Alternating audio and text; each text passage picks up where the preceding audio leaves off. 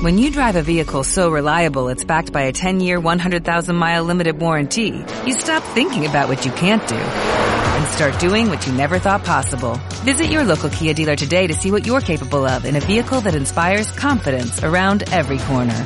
Kia, movement that inspires. Call 800-3334-KIA for details. Always drive safely. Limited inventory available. Warranties include 10-year 100,000-mile powertrain and 5-year 60,000-mile basic. Warranties are limited. See retailer for details. Yes.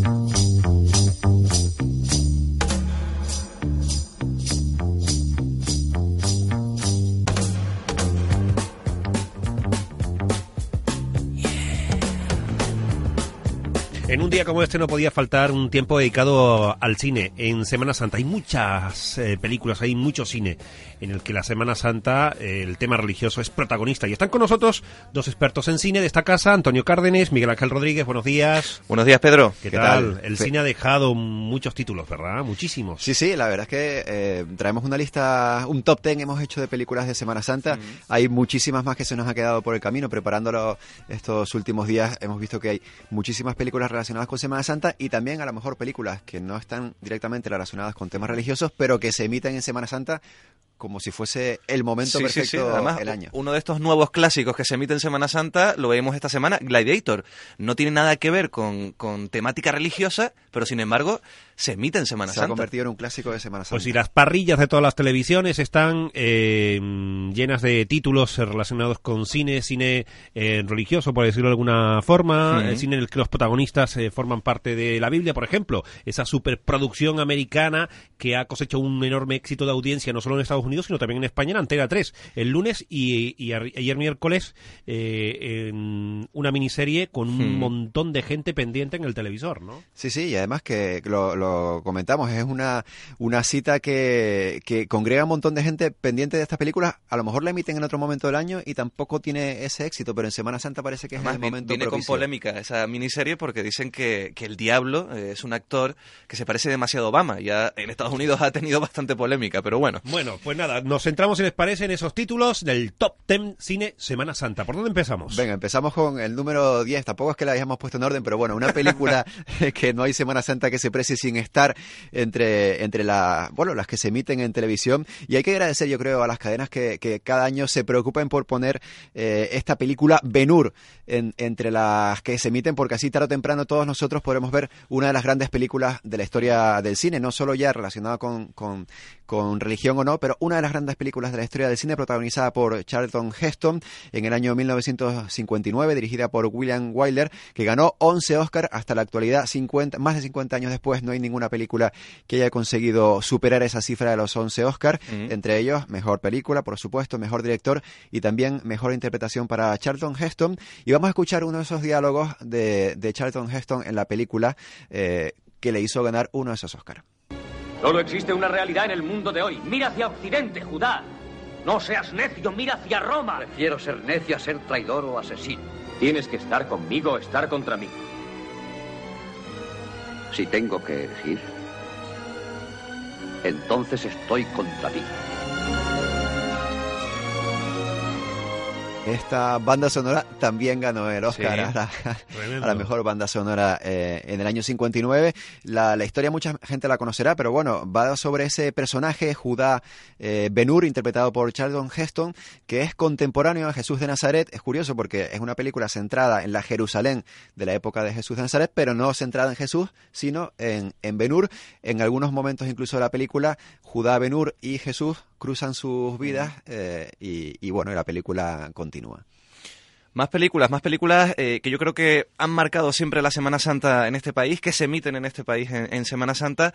Mm, Se me viene a la cabeza, por ejemplo, Rey de Reyes, eh, de Nicolás Rey, o Barrabás, aquel Anthony Quinn interpretando a, a Barrabás, en la que también podíamos ver a Victorio Gassman y a Jack Palance. Pero sin duda, una de las películas mm, más emitidas en Semana Santa eh, es Quo Vadis. Además, Quo Vadis, con ese Peter Ustinov haciendo de Nerón insuperable. Vamos a escuchar un poquito de su banda sonora y podemos seguir hablando de Quo Vadis.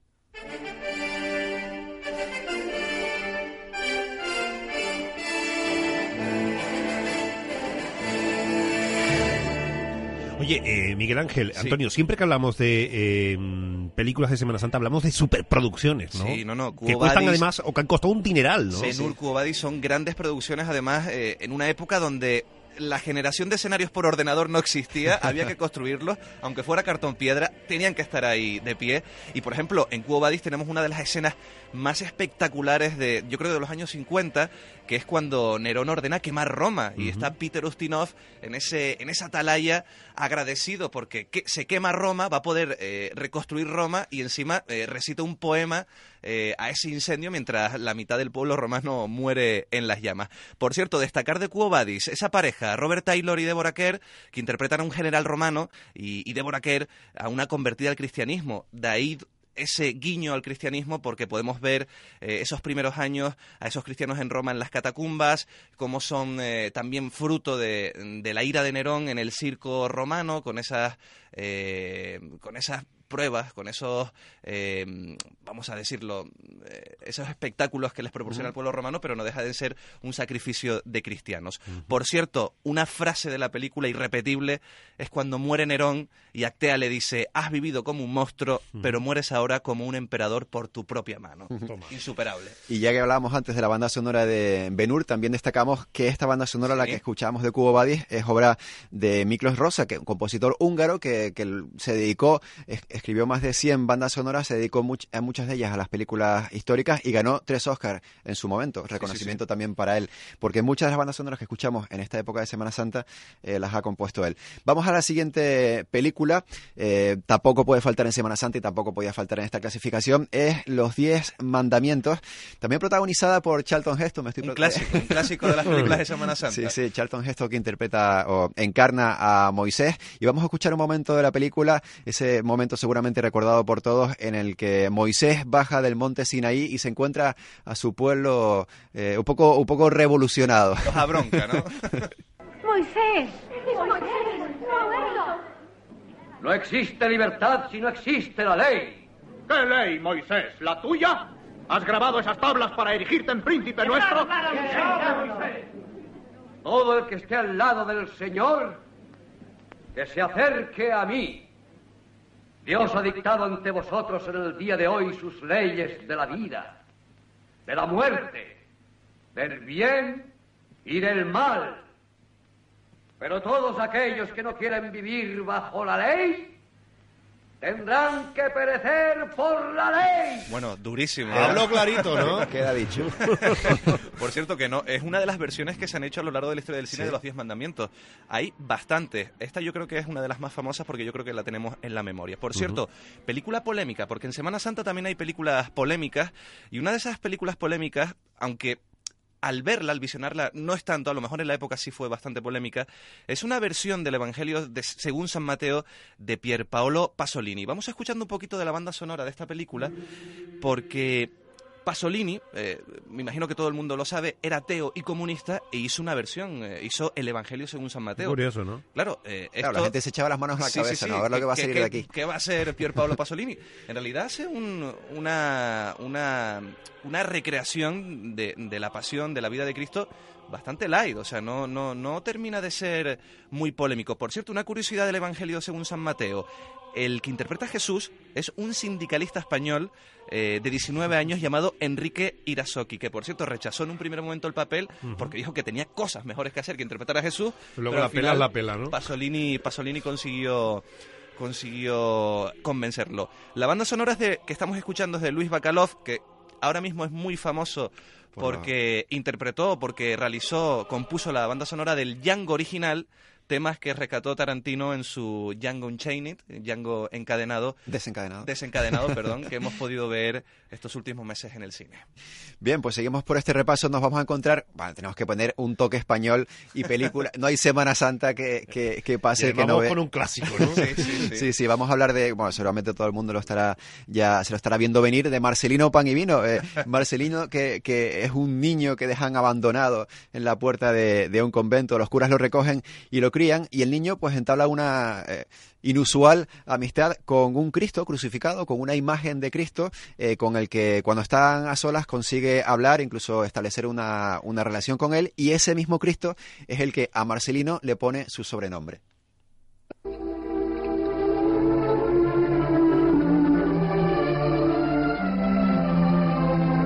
Tú te llamarás desde hoy Marcelino Pan y Vino. Marcelino Pan y Vino. Me gusta. ¿Le gusta? ¿Le gusta? Menos mal que no había otro tipo de productos cerca o...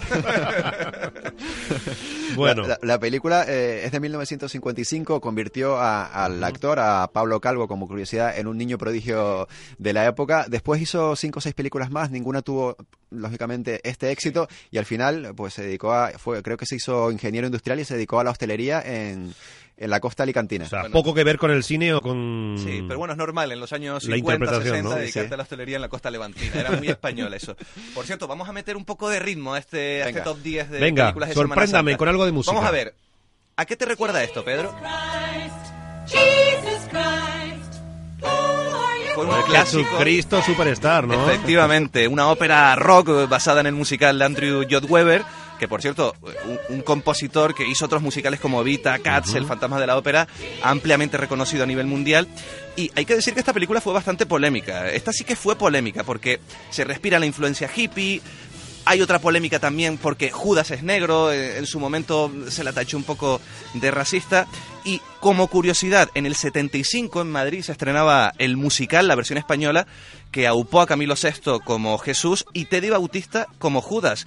Además, la adaptación al español, y esto te va a sorprender, está firmada, entre otros, por Jaime Aspilicueta.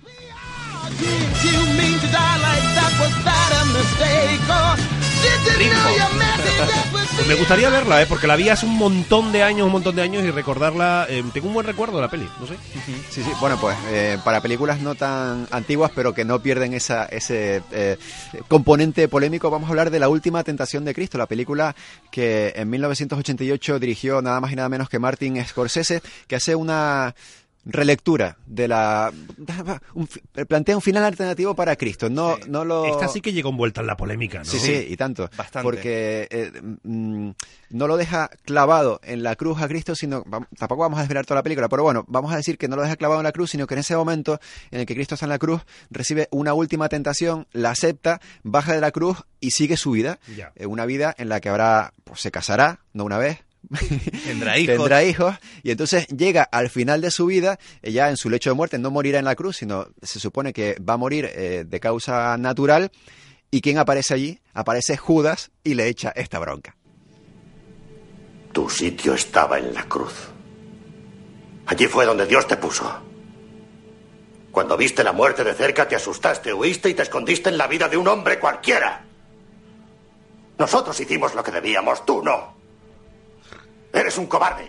Un cambio de papeles singular, ¿no? ¿Qué haces aquí ahora? Judas que está interpretado por Harvey Keitel y Jesús por ¿Por qué William Dafoe. La película, de como decimos, tuvo mucha niños? polémica para resumirlo. es Estuvo bueno para 15 el años no prohibida es en Chile y no se pudo ver allí ¿Por hasta el no año, bueno, el 88 hasta el 2003. O sea, hasta 2003 la película no se pudo ver en Chile. Imagínate, imagínate. cambiamos de, de- de- de tema, cambiamos de, yo creo que también de imagen, porque nos vamos a meter con una película eh, de animación. Una película que yo creo que marcó época y además fue la primera película de animación que sacó DreamWorks Studio. Además, la recordarás seguro. Es El Príncipe de Egipto y además hizo bastante famosa por este tema musical.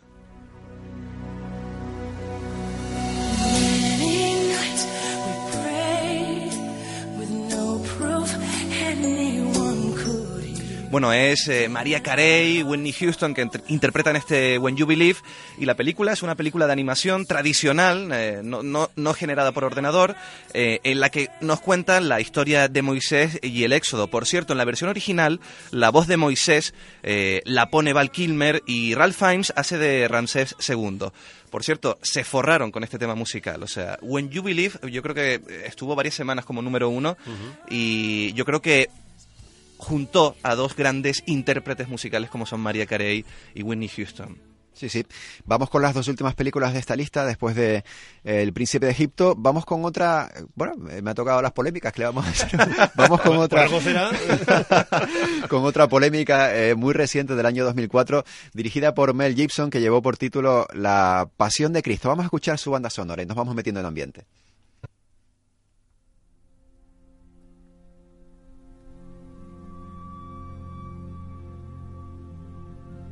Ahí la tenemos va poco a poco. va poco a poco. Esta, bueno, banda sonora que estamos escuchando y que seguirá de fondo, eh, compuesta por John Debney, estuvo nominada al Oscar, no lo ganó, pero por, por, lo menos ahí estuvo. La película tuvo presencia en la, en la ceremonia de los Oscars de aquel año. Eh, Cristo está interpretado por un actor no demasiado conocido para la época, que fue Jim Caviezel. Destacamos los, los actores que han hecho de Cristo porque también da para Sí, otra, sí, para otro- otra otro programita. clasificación. Y eh, la película, como curiosidad, fue rodada en latín, en hebreo y en arameo, las lenguas que se hablaban en la época, y después con subtítulos pues en España en español o en... o en- no fue muy entendido Mel Gibson con esta peli, ¿no? No, Es que le gusta la sangre, la sangre gore. O sea, la Sí. película hay momentos que son bastante Fue- fuertes. La película fue tachada de, de extremadamente violenta Hmm. y lo es.